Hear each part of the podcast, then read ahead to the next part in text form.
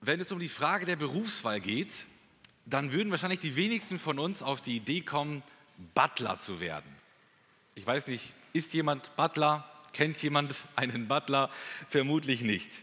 Es ist ein seltener Beruf. Ähm, man trägt da zweimal so schicke Klamotten, also ist ganz fein herausgeputzt. Man trifft vielleicht reiche, bekannte Leute, für die man arbeitet. Aber ist das so ein attraktiver Job? Ich weiß es nicht. Wir fragen ja oft so, bin ich dein Butler? Also wir wollen nicht andere bedienen, wir wollen eher von anderen bedient werden. Also Butler zu sein, ist nicht so ganz einfach. Und ein Butler, der Hannes Ortner, hat mal Folgendes gesagt. Die Verfügbarkeit ist ein sehr wichtiges Kriterium. Man muss in diesem Beruf dazu bereit sein, seine eigenen Bedürfnisse hinten anzustellen. Es gilt, die Wünsche des Kunden zu erfüllen. Schließlich ist man Dienstleister. Wenn der Chef mir für das Wochenende freigegeben hat, dann aber doch spontan am Samstag eine Party machen möchte, storniere ich meine Pläne. Und wenn es heißt, wir fliegen weg, dann packe ich meinen Koffer. Ein Butler ist halt stets zu Diensten. Ich finde, das ist doch eine tolle Beschreibung eines Christen, oder? Ständige Verfügbarkeit, Orientierung am Chef, voller Einsatz 24-7. Stets zu Diensten, sollte das nicht auch irgendwie das Lebensmotto von uns Christen sein? Wir starten heute die Predigtreihe Einander. Wir wollen uns Dinge anschauen, die wir einander tun sollen. Und heute lesen wir die, gemeinsam die erste Einanderstelle und die davon abgeleitet ist auch das Predigtthema formuliert. Dient einander. Dient einander. Und wir wollen uns heute mit einem Vers beschäftigen. 17 Verse in der Elberfelder Übersetzung und wollen mal gucken, was uns dieser kurze Vers über das Thema Dienst zu sagen hat und auch über das Thema Gaben. Ich lese aus 1. Petrus 4, Vers 10. Passt auf, der ist schnell vorbei. Wie jeder eine Gnadengabe empfangen hat, so dient damit einander als gute Verwalter der verschiedenartigen Gnade Gottes. Weil zu kurz war, noch einmal, diesmal aus der neuen evangelistischen Übersetzung, Gott hat jedem von euch Gaben geschenkt, mit denen ihr einander dienen könnt. Tut das als gute Verwalter der vielfältigen Gnade Gottes. Ich möchte euch heute Morgen zwei Dinge weitergeben, zwei Gedanken einfach zu merken. Der erste lautet, jeder ist befähigt. Im ersten Teilsatz, im Nebensatz dieses Satzes heißt es, wie jeder eine Gnadengabe empfangen hat. Also Petrus sagt, jeder Christ ist fähig zum Dienst. Warum? Ja, weil jeder eine Gnadengabe empfangen hat, eine Geistesgabe oder eine Gabe empfangen hat. Und wenn Petrus jeder sagt, dann meint er auch jeder. Nicht die Superchristen, die geistliche Elite, so der ganz harte Kern der Gemeinde, die sind begabt, aber der Rest? Nein, Petrus sagt, jeder Gläubige ohne Ausnahme ist von Gott begabt, indem er eine Gnadengabe von Gott bekommen hat. Kein Christ ist unbegabt. Aber was genau ist denn jetzt eine Gnadengabe? Das ist ja sicherlich ein Wort, was wir jetzt im Alltag nicht so häufig benutzen. Im Griechischen steht da das Wort Charisma. Und das bedeutet Gabe, Geschenk oder Gnadengeschenk. Also Gott gibt jedem Gläubigen ein Geschenk. Der Gläubige erhält bei der Bekehrung nicht nur das Geschenk der Sündenvergebung, nein, es wird noch besser. Wir erhalten auch bei der Bekehrung geistliche Fähigkeiten, die Gnadengaben. Wofür die da, da sind, das schauen wir uns später noch an. Also wir sind im Prinzip doppelt beschenkt von Gott. Sündenvergebung und Gnadengaben. Und wir finden im Neuen Testament viele Geistesgaben, viele Gnadengaben. Dienst, Ermahnung, Lehre, Evangelisation, Glauben, Barmherzigkeit, Spende, Leitung, Weisheit und so weiter. Die Liste ließ sich noch ähm, weiter fortsetzen. Und Geistesgaben sind nicht das gleiche wie natürliche Gaben. Also sowas wie Musik, Kreativität, Logik, Rhetorik, all das sind so natürliche Gaben. Das ist aber jetzt hiermit nicht gemeint. Geistesgaben, die gibt es bei der geistlichen Geburt Und natürliche Gaben gibt es bei einer natürlichen Geburt. Beide kommen natürlich auch von Gott. Ist aber nicht das Gleiche. Und Petrus sagt, jeder ist befähigt. Und das ist ganz interessant. Er geht ganz selbstverständlich davon aus, dass jeder auch weiß, was seine Gnadengabe ist. Er sagt ja einfach nur, ja, wie du deine Gnadengabe bekommen hast, so setz sie auch ein. Also ist ja klar, was deine Gnadengabe ist, dann sieh auch zu, dass du sie auch einsetzt. Also er geht davon aus, die Leute wissen, was ihre Geistesgaben, ihre Gnadengaben sind. Ist ja auch irgendwie klar, ne? wenn wir von Gott den Auftrag haben, setz doch deine Gnadengabe ein, dann wäre es ja gut zu wissen, welche habe ich denn, um sie einsetzen zu können. Aber meine Vermutung ist, wir wissen das gar nicht. Und wenn ich mal, mich ein bisschen umhöre und mal frage, hey, was ist eigentlich deine Geistesgabe, dann wird man meistens erstmal komisch angeguckt äh, und dann kommt oft die Antwort, uh, falschen Fuß erwischt, keine Ahnung, weiß ich nicht genau. Dann, vielleicht kommt dann doch irgendwas, aber im Großen und Ganzen ist meine Vermutung, wir wissen nicht so recht, was ist denn meine Geistesgabe, wo hat Gott mich eigentlich begabt. Und ich glaube, das ist ein Zustand, den wir nicht hinnehmen sollten. Wir müssen wissen, was sind unsere Gaben, sonst können wir ja gar nicht unsere Gaben für Gott einsetzen. Also Petrus sagt, jeder ist begabt und wir könnten dann vielleicht denken, ey cool, wenn Gott mir eine Gabe geschenkt hat, eine Geistesgabe, vielleicht noch irgend so eine ganz besondere, vermutlich, also vermeintlich besondere, dann bin ich doch ein ziemlich cooler Hecht, oder? Also, boah, wer bin ich? Gott hat mich begabt, ich kann was. Vielleicht stehe ich sogar hier auf der Bühne und alle sehen mich und ich denke, boah, ich bin richtig super drauf. Ich habe es wirklich ähm, drauf. Aber wir denken oft, dass Geistesgaben ein Anzeichen dafür sind, wie geistlich man ist. Aber das ist ein Irrtum. Denn also wir denken, wenn jemand ganz viel kann, wenn er ganz begabt ist, dann ist er ein ganz, ganz toller Christ, automatisch. Der Gegenbeweis ist die Gemeinde in Korinth. Das ist ja wahrscheinlich die unreifste, ungeistigste Gemeinde, mit der Paulus Kontakt hatte. Und da war ja Kraut und Rüben. Inzest, Spaltungen und so weiter. All das musste Paulus mit denen klären. So die, die Basics, die liefen da nicht so richtig. Und er musste das mit ihnen klären. Aber am Anfang des ersten Korintherbriefs sagt er, ihr habt keinen Mangel an irgendeiner Gabe. Soll heißen, die Korinther waren übertrieben begabt. Da war alles. Alles, was das Herz begehrt. Aber die Gemeinde war trotzdem so dermaßen ungeistlich, ähm, wie fast keine andere Zeit, Gemeinde zu der Zeit, weil Paulus sie so scharf ermahnen musste. Also Gaben sind nicht ein Indikator für geistliche Reife, also je mehr Gaben, desto geistlicher, sondern Gaben sind ein Zeichen für Gottes Gnade. Dass Gott dort hinter, dahinter steckt und eine Gabe geschenkt hat und letzten Endes zeigt es nur, wie gnädig Gott ist und dass Gott verherrlicht wird, Gott groß gemacht wird und eben nicht der Mensch. Man könnte aber auch das genaue Gegenteil denken. Ja, okay, ich habe vielleicht eine Gabe, aber wisst ihr was? Meine Gabe ist so dermaßen unwichtig. Ja, eigentlich braucht man die gar nicht. Es gibt so ein paar Leute, die haben so richtig coole Gaben, die können richtig was reißen, aber meine Gabe, das, pff, was hat die für einen Nutzen? Die ist doch so klein und unbedeutend. Ähm, ich bin vielleicht nur im Hintergrund irgendwie aktiv, vielleicht kriegt es sogar noch nicht mal irgendjemand mit und ein Lob oder ein Dankeschön kriegt man sowieso nicht. Doch wisst ihr, es gibt im Neuen Testament keine Aussage, dass irgendwie eine Gabe unbedeutend sei, dass sie irgendwie unwichtig sein könnte. Vor zwei Jahren, als wir noch in der Bibelschule waren in Brake, waren wir mal unterwegs aus Espelkamp äh, zurück nach Lemgo. Wir waren ein langes Wochenende, glaube ich, hier und sind dann mit dem Auto, unserem Superbus, ähm, nach, nach Hause gefahren. Und, also dieser große Mercedes Viano, die alte Klapperkiste. Und wir sind dann gefahren und irgendwann klapperte es tatsächlich, aber so ein bisschen ja, aus dem Innenraum heraus sozusagen. Und auf einmal fiel so die Lüftung aus, es war fürchterlich heiß. Dann fiel die Musik aus, die Fenster konnten nicht mehr auf und zugemacht werden. Also in dem Fall wollte ich sie aufmachen, weil ich äh, kalte Luft wollte. Und ähm, es ging alles aus und ich dachte mir, was ist das? Also hier ist irgendetwas ganz, ganz schlimm, wie in so einem schlechten Film. Alles geht aus, die Kinder sind hinten drauf. Es war kurz vor Schlafensgehzeit ähm, und wir mussten nach Hause.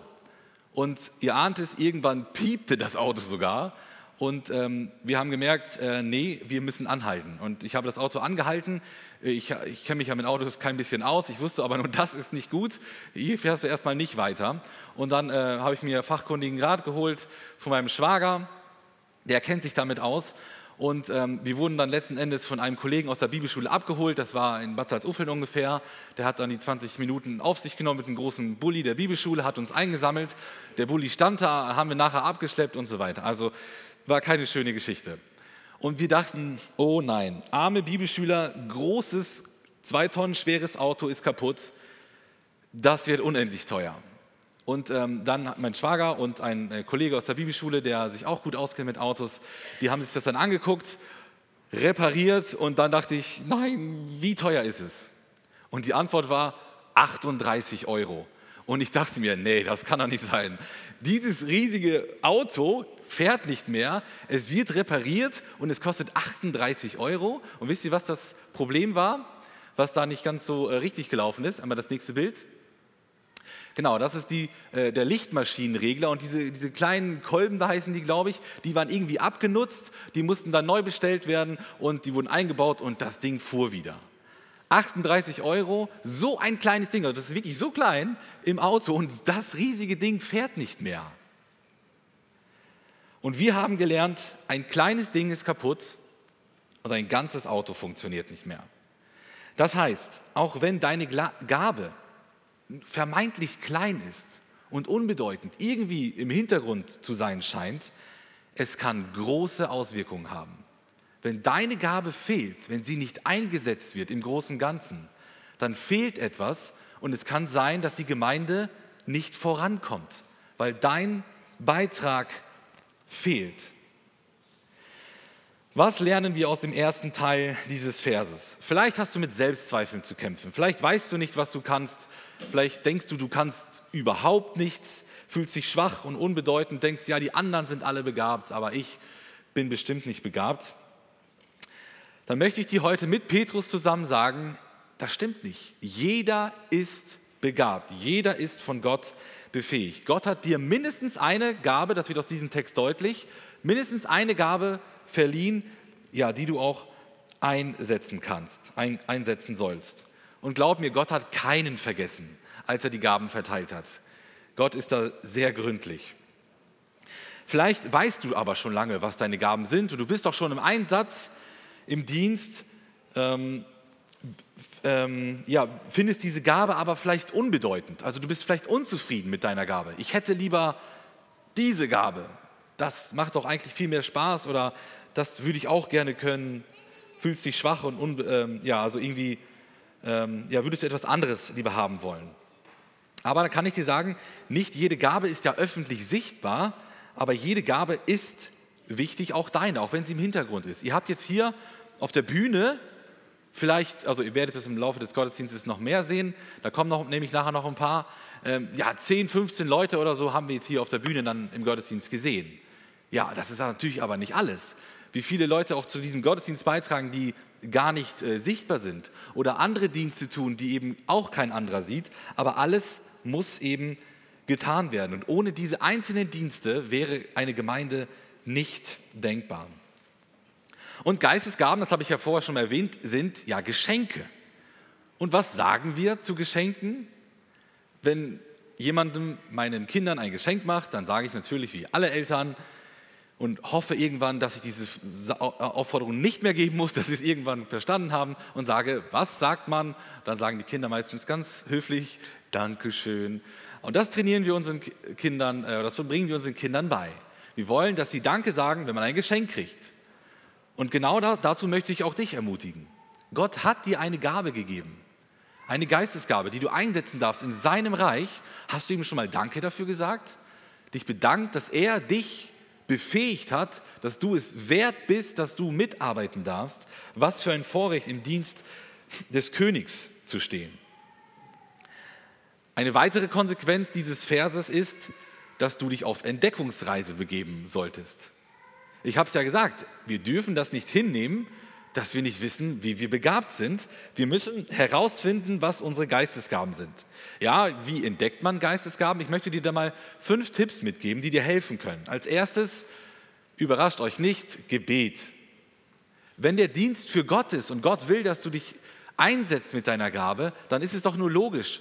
Bitte Gott, dass er dir zeigt, Gott, was ist meine Geistesgabe? Wo willst du mich gebrauchen? Was sind die Dienste, in die du mich hineingestellt sehen möchtest? Und ich bin fest davon überzeugt, Gott wird dieses Gebet erhören. Zweitens, Bibelstudium. Beschäftige dich mal mit den Aussagen über die Geistesgaben.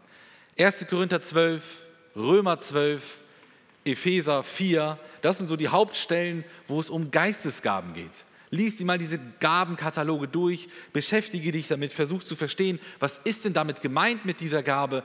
Schnapp dir vielleicht ein gutes Buch, das dazu ähm, Erklärungen gibt und dann überleg, was bedeuten sie, wie kann man sie einsetzen, was ist vielleicht etwas, wo ich ähm, begabt sein kann. Wenn man weiß, was es so gibt, dann ist man natürlich auch eher in der Lage zu erkennen, was ist denn meine Gabe.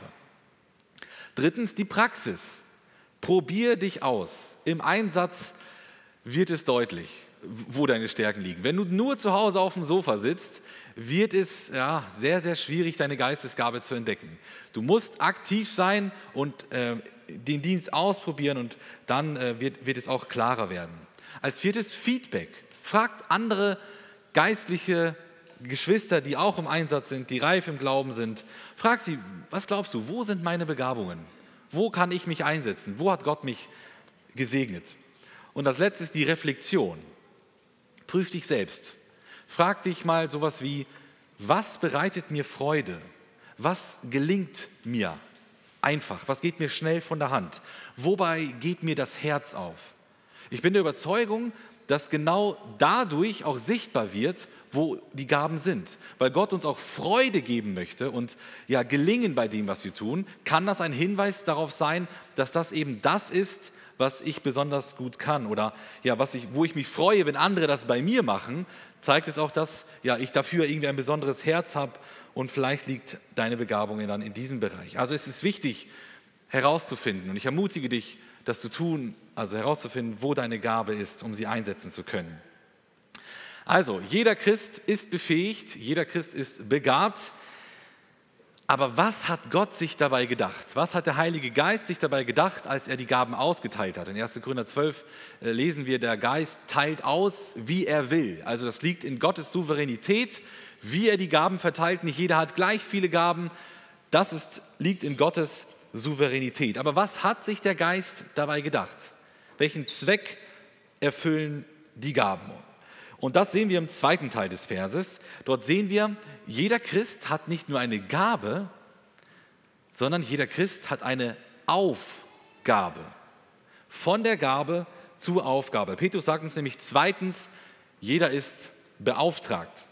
Und der Hauptsatz dieses gesamten Satzes lautet, so dient damit einander als gute Verwalter der verschiedenartigen Gnade Gottes. Die Gaben also haben also einen bestimmten Zweck, anderen zu dienen. Das Wort für dienen, Diakoneo, davon haben wir das Wort abgeleitet, Diakon, bedeutet erst einmal so viel wie jemanden beim Essen bedienen, aber auch sich um jemanden kümmern, anderen Menschen helfen. In Matthäus 25, 44 wird es auch benutzt, achtet mal ganz am Ende.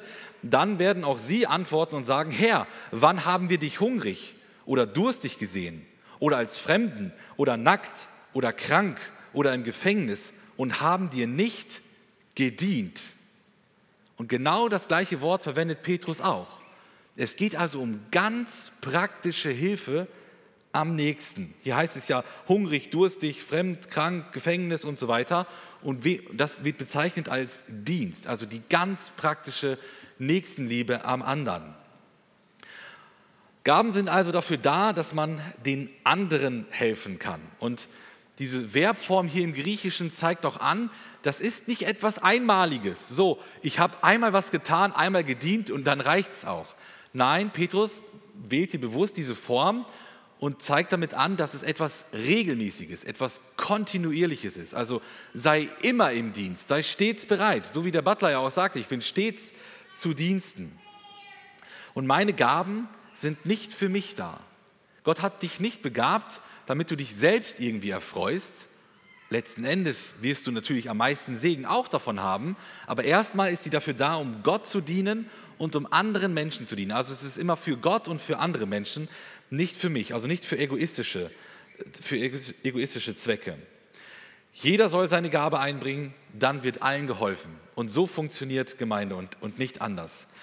Und ein Christ braucht eine Gemeinde. Jeder Christ gehört in eine lokale Gemeinde. Das ist ja auch eines der Punkte, die die Einanderstellen auszeigen, äh, aus, auszeichnen. Diese ganzen Einanderstellen können wir nur erfüllen, wenn wir ganz praktisch verbindlich in einer Ortsgemeinde sind. Dort können wir diesen Leuten, euch kann ich dienen und ihr mir und, umge und umgekehrt und die vielen anderen Dinge, die wir in den kommenden Wochen hören werden, die sind dafür da, damit wir uns gegenseitig, wir hier vor Ort, einander dienen können. Also es ist für den anderen da. Und Petrus sagt oder führt dann weiter aus, wie man seine ähm, Gabe zum Dienst für andere einsetzen sollte. Er sagte nämlich, man soll ein Verwalter sein, ein Verwalter der verschiedenartigen Gnade Gottes. Was ist ein Verwalter? Ein Verwalter ist jemand, der hat einen Chef, meistens irgend so ein, ja, früher so einen reichen König oder irgendeinen Gutsherrn, der so beschäftigt war, dass er sich nicht um alles kümmern konnte und er hat jemand anders eingesetzt, vielleicht wie so eine Art Geschäftsführer oder so.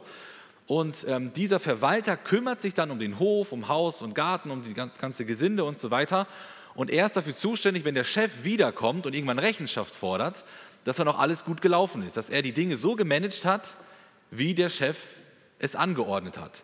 Das ist ein Verwalter. Also er verteilt den Besitz. Es gehört nicht ihm, er verwaltet es nur.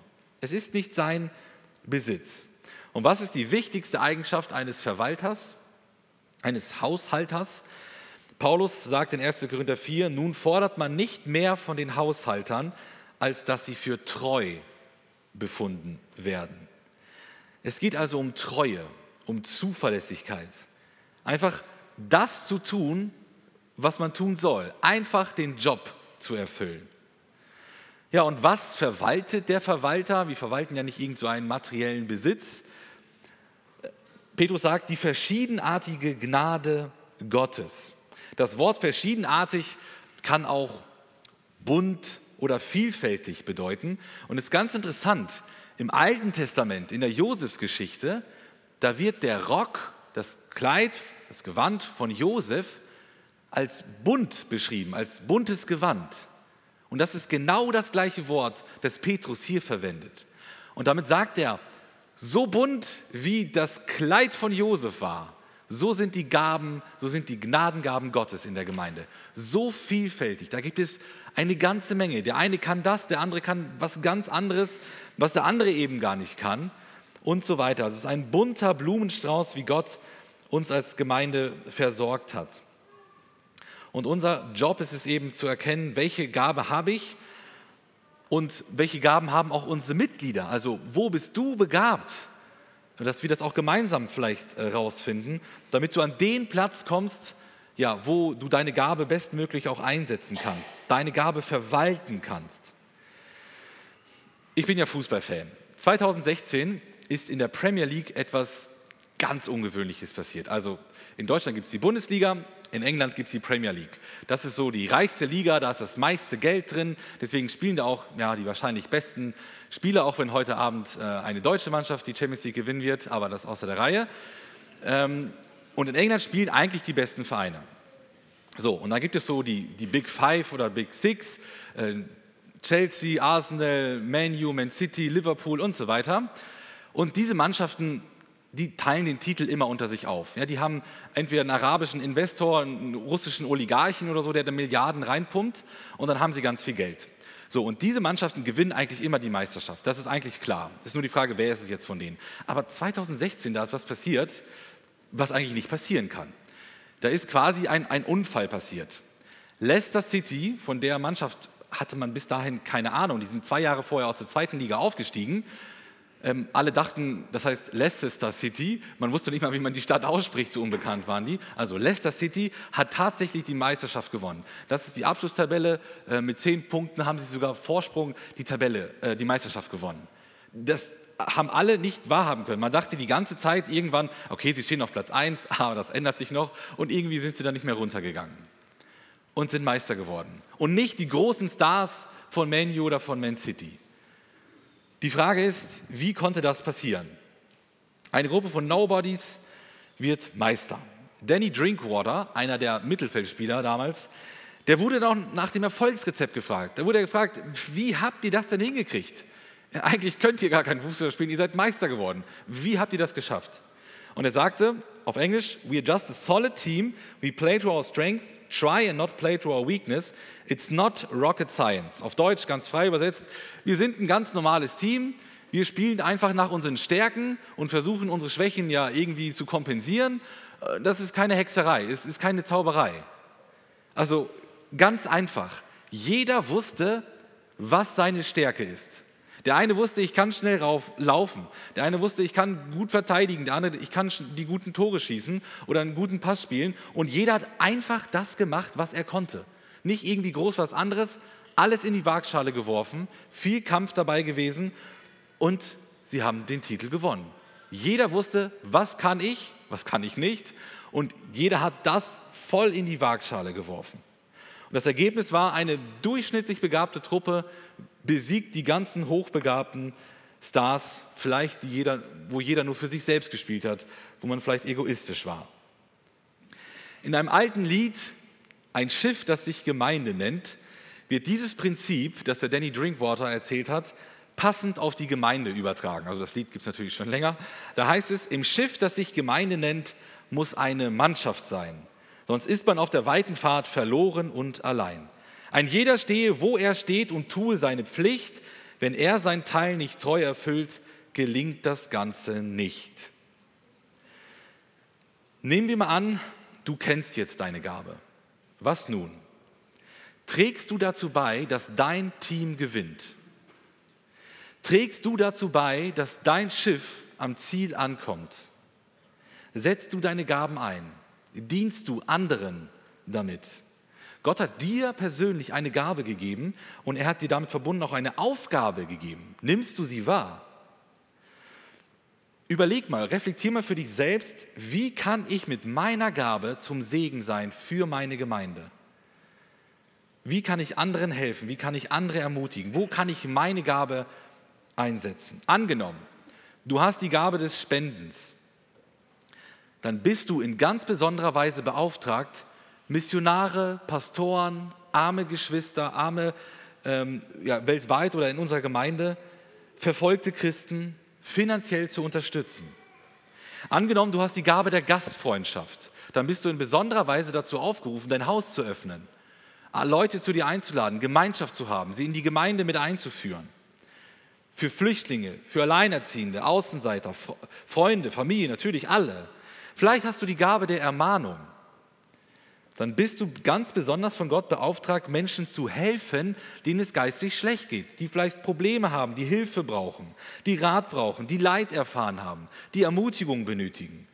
Petrus macht deutlich, deine Gabe ist für die anderen da. Und wisst ihr was? Ich vermute oder ich, ja, ich befürchte fast, dass dieser Appell bei den Falschen ankommt. Bei denen, die schon super aktiv sind die mehrere Dienste haben. Die Zuschauer der Gemeinde fühlen sich jetzt wahrscheinlich eher nicht so angesprochen. Das ist leider oft so. Wisst ihr, wir haben in Esbekamp laut Liste, glaube ich, 493 Mitglieder. In Lübbecke nochmal 111, also 604 haben wir aktuell auf unserer Liste stehen. Was meint ihr, wie viel davon sind aktive Mitarbeiter? Keine Ahnung, das kann man schlecht zählen, vieles weiß man noch gar nicht, wo jeder ähm, auch mit dabei ist. Manche Dienste sind eben so unsichtbar. Ist eine gute Frage. Aber ich vermute, die Zahl ist deutlich geringer als die 493, oder? Ich vermute, dass es viele gibt, und ich bin mir ziemlich sicher, ich weiß es, es gibt viele, die machen nichts. Nicht, weil sie nichts könnten, sondern weil sie irgendwie vielleicht nicht wollen. Einige wenige oder viele auch ackern wirklich richtig viel. Also wenn man, wenn wir gleich noch tun, uns ein paar Dienste anschauen, äh, anschaut, dann sieht man, das ist unglaublich, wenn man hier in der Gemeinde Tag für Tag auch drin ist und sieht, was hier an Einsatz ist. Das ist unglaublich, wie viel manche Personen sich wirklich hingebungsvoll ja, hingeben und eine Menge machen. Und ja, an dieser Stelle wollen wir auch als Gemeinde euch Danke sagen für euren Dienst. Viele sind wirklich sehr, sehr aktiv. Aber einige machen leider gar nichts, außer vielleicht kritisieren. Und das ist nicht fair. Das ist nicht gut. Das ist nicht biblisch. Du versündigst dich, wenn Gott dir eine Gabe gegeben hat, du Teil der Gemeinde bist und nicht aktiv im Dienst stehst. Wisst ihr, Krebs ist ja eine der schlimmsten Krankheiten. Wahrscheinlich kennen viele von euch jemanden, der an Krebs gestorben ist. Krebs funktioniert so. Es gibt, ich bin kein Mediziner, aber ich habe es mir angelesen. Es gibt Zellen im Körper, die wollen ihr eigenes Ding drehen. Die sagen, ich habe keine Lust auf den gesamten Organismus, ich mache jetzt, was ich will. Ich bin eine kaputte Zelle, äh, ich habe meine eigene Idee. So, das wäre ja erstmal vielleicht gar nicht schlimm, wenn diese Zelle sich irgendwie aus diesem Körper verabschieden würde. Dann würde man ja sagen, ist gut, wenn du nicht willst, dein eigenes Programm drehen willst, kannst du gerne gehen. Das Dumme ist bei dem Krebs, diese Krebszellen, die bleiben. Was noch unangenehmer ist, diese Krebszellen wollen dich aussaugen. Sie wollen dein Blut, deinen Sauerstoff, deine Kraftreserven, alles haben. Sie wollen sich vermehren und sie breiten sich immer weiter aus. Also sie bleiben, also sie machen nicht nur nicht mit, sie, machen, sie bleiben sogar noch da, sie vermehren sich, also es wird immer schlimmer und wollen den Körper aussaugen, aber nichts Positives zum Körper beitragen. Und dein Körper gerät irgendwann in große Not und in der Regel steht am Ende der Tod. Ich weiß, es ist ein harter Vergleich, aber in allen Gemeinden gibt es Krebszellen, also ungesunde Mitglieder. Die, die sind dabei offiziell, aber die wollen nur die Vorteile genießen. So, wir wollen die Predigten hören, wir wollen die schöne Musik hören, wir wollen das Kinderprogramm mitnehmen und die Freizeiten. Das wollen wir alles haben. Wir wollen konsumieren. Aber wir wollen nichts abgeben. Wir wollen alles vom Körper, aber geben dem Körper selbst nichts ab. Und das Schlimme ist, letztendlich schadet man dadurch der gesamten Gemeinde, so wie diese Krebszellen. Und die Frage an dich ist jetzt, ich weiß, es ist provokativ, aber zu welcher Art von Zellen gehörst du? Bist du eine gesunde Zelle, die dem Körper etwas Gutes gibt, die dazu beiträgt, dass der Körper sich bewegen kann, dass er gesund ist und Freude hat, aktiv ist? Oder bist du eine tote, kaputte Krebszelle, die einfach nur den Körper aussaugt und kaputt macht? Und ich ermutige dich wirklich, Vielleicht heute damit anzufangen und zu sagen, ich möchte etwas Positives zur Gemeinde mit dabei beitragen. Und wisst ihr, wir haben in unserer Gemeinde Angebote ohne Ende. Es gibt viele Möglichkeiten zum Dienst, da wird sicher etwas dabei sein. Und wir haben mal so eine Liste erstellt ähm, mit allen Dienstbereichen aus der Gemeinde. Verzeiht mir, wenn ich irgendjemanden vergessen habe. Könnt ihr auf mich zukommen, das nehmen wir gerne auf die Liste auf und ergänzen das. Und ähm, diese Liste werden wir vielleicht nochmal in den nächsten Tagen bearbeiten und auch über den Verteiler nochmal rumschicken, dass jeder es auch schriftlich hat und sieht, wow, das machen wir alles, wo kann ich dabei sein? Ich habe euch das mal mitgebracht. Also es gibt praktische Dienste. Ich werde jetzt nicht alles vorlesen, glaube ich. Also die Putzteams, die Arbeitsteams, dann die ganzen unterschiedlichen Spezialteams, die Gewerkteams, wo Menschen ganz praktisch ihr Know-how einbringen können im Metall- oder Holzbereich und so weiter. Wirtschaftsteam, Küchenteam, Beerdigung, den Weihnachtsmarkt, Leute, die unsere Räume hier verschönern, im Deko-Team, die die Finanzen verwalten, dann Verwaltung, Sekretariat, die Ordner auf dem Parkplatz, im Gottesdienst, dann der große Bereich Technik und Medien wird auch immer größer, im Tontechnikbereich, Web, also Homepage, Video, Livestream, Foto, Gemeindebrief, Social Media, Flyer Design und so weiter. Es gibt musikalische Dienste, es gibt den, also in Corona-Zeiten ist es ein bisschen schwieriger, aber es gibt den Gemeindechor, den Jugendchor, den Wegweiserchor, das Orchester, Gesangsteams, es gibt Bands. Dann gibt es geistlich-pädagogische Dienste, also die, hauptsächlich so Gruppendienste meistens, also Kinderstunde, Jungschar, Teenie, Jugend, Männerarbeit, Frauenarbeit, 60 plus, Hauskreise, Jüngerschaftskurse, Taufkurse, Ehekurse, Kinderbetreuung, Besuchsdienst, Seelsorge, Predigt, Bibelstunde, Einleitung, Gottesdienstleitung.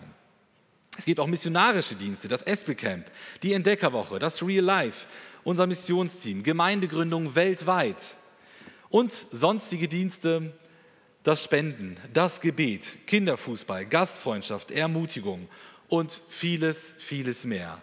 Also ihr seht, wir haben Platz für jeden und jeder Dienstbereich fast würde sagen, wir nehmen dankbar neue Leute auf. Und ich ermutige dich heute Morgen, deine Gabe zum Nutzen aller einzusetzen. Die Möglichkeiten sind ja nahezu unbegrenzt, damit wir unseren herrlichen Gott hier in Esbekamp groß machen können. Dient einander. Also jeder dient, aber auch jedem wird gedient. Jeder hat etwas davon. Das heißt aber nicht, also wenn du jetzt ähm, dieses Ganze so hörst und die, deine Gabe herausfindest und so weiter, das heißt aber nicht, dass du jetzt nur das tun musst, was deiner Gabe entspricht. Und das ist ganz interessant. Ähm, es gibt viele Gaben, habe ich auch schon ein paar aufgezählt, aber zu, ich glaube, fast jeder Gabe, müsste man nochmal genau herausfinden, zu fast jeder Gabe gibt es auch allgemeine Aufforderungen an alle. Also manche haben die Gabe des Spendens. Das heißt aber nicht, dass nur die, Gabe, die Leute, die die Gabe des Spendens haben, spenden sollen. Nein, diese Aufforderung gilt an anderen Stellen an alle. Dann gibt es Leute, die haben die Gabe des Lehrens. Aber in Kolosser 3, Vers 16 heißt, lehrt einander. Also jeder soll den anderen auch belehren können. Also ihr merkt, es gibt so quasi Spezialisten, die eine Gabe ganz besonders gut können, die sie ausführen sollen. Aber im Grunde gelten diese Gaben und dieser Auftrag auch für alle. Also man kann sich jetzt nicht so ein Ruhekissen aufsetzen und sagen, nee, Gabe des Ermahnens, das habe ich überhaupt nicht, mache ich also niemals. Ja, es gibt dann vielleicht Leute, die das ganz besonders gut können, aber auch wir alle sind dazu aufgefordert, auch Kolosser 3,16, ermahnt und lehrt einander ähm, gegenseitig. Also das ist trotzdem kollektiv ähm, zu sehen. Wenn jemand von euch meine Handynummer hätte und hin und wieder auf meinen WhatsApp-Status gucken würde, also auf diesen dauerhaften Status, dann würdet ihr dort Folgendes lesen. Da habe ich ein Zitat von Neil Anderson. Dort heißt es, ich diene Gott nicht, damit er mich liebt, Gott liebt mich, deswegen diene ich ihm.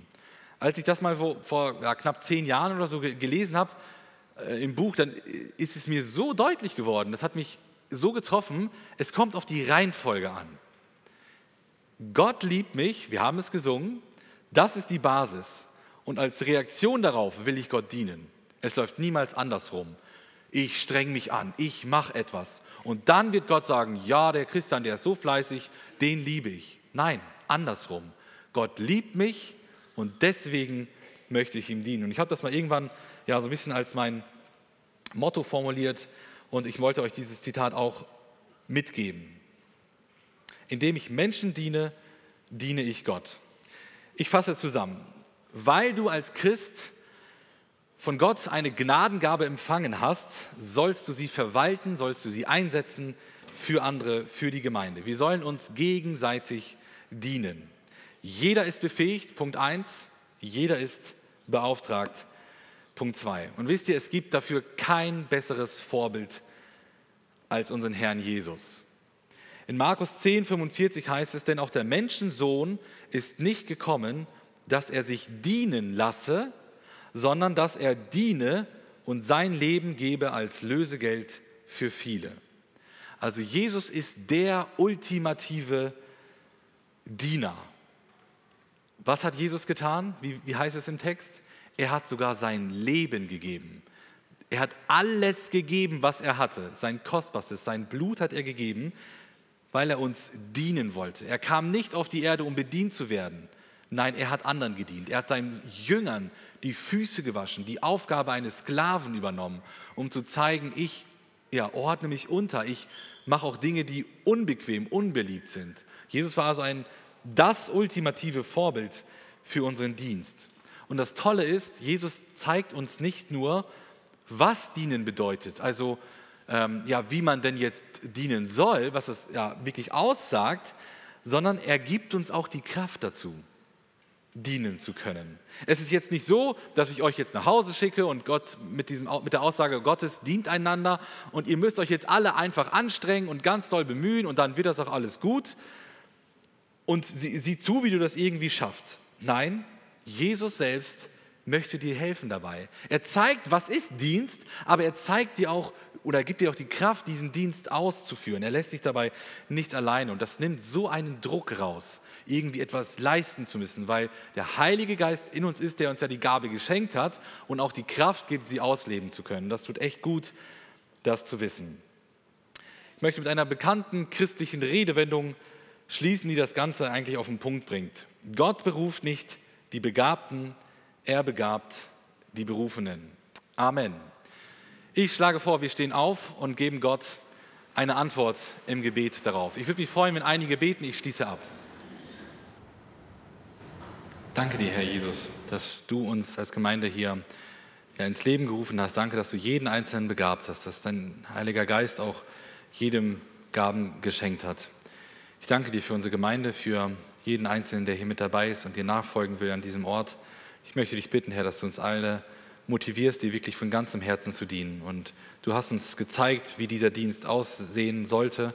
Du hast es vorgelebt und ähm, wir danken dir für dieses Vorbild. Und wir wollen auch bitten, dass du uns ja, motivierst und auch zeigst, wie wir ähm, diese Dienste auch wirklich ganz praktisch ausleben können. Und dass du auch jedem zeigst, was seine Gaben sind, damit er sie zum Nutzen der Gesamtgemeinde auch einsetzen kann. Danke dir, Herr, dafür. Amen.